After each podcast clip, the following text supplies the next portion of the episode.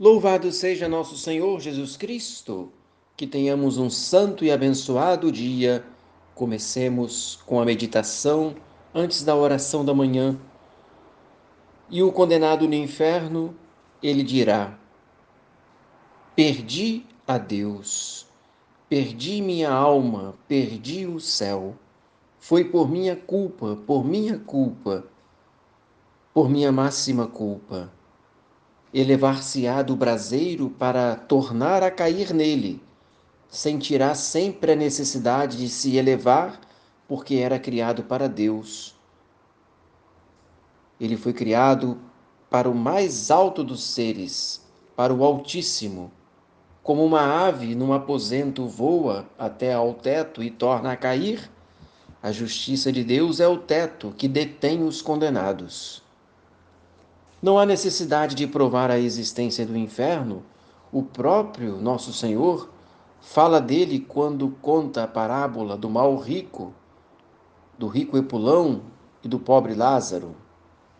Bem se sabe que há um inferno, mas vive-se como se ele não existisse. Vende-se a própria alma por algumas moedas.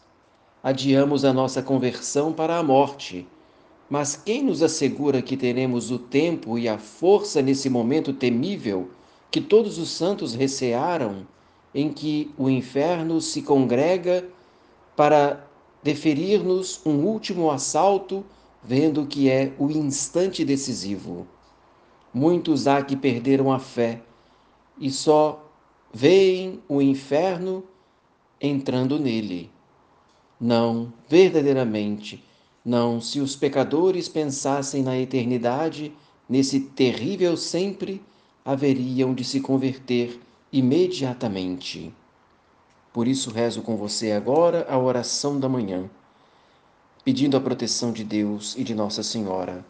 Oremos, dignai-vos, Senhor Deus, Rei do céu e da terra, dirigir, santificar, reger, governar neste dia nossos corações e nossos corpos nossos sentimentos, palavras e obras, segundo vossa lei e no cumprimento de vossos preceitos, a fim de que, aqui na terra e na eternidade, mereçamos por vosso auxílio obter a salvação e a liberdade, ó Salvador do mundo que viveis e reinais pelos séculos dos séculos. Amém.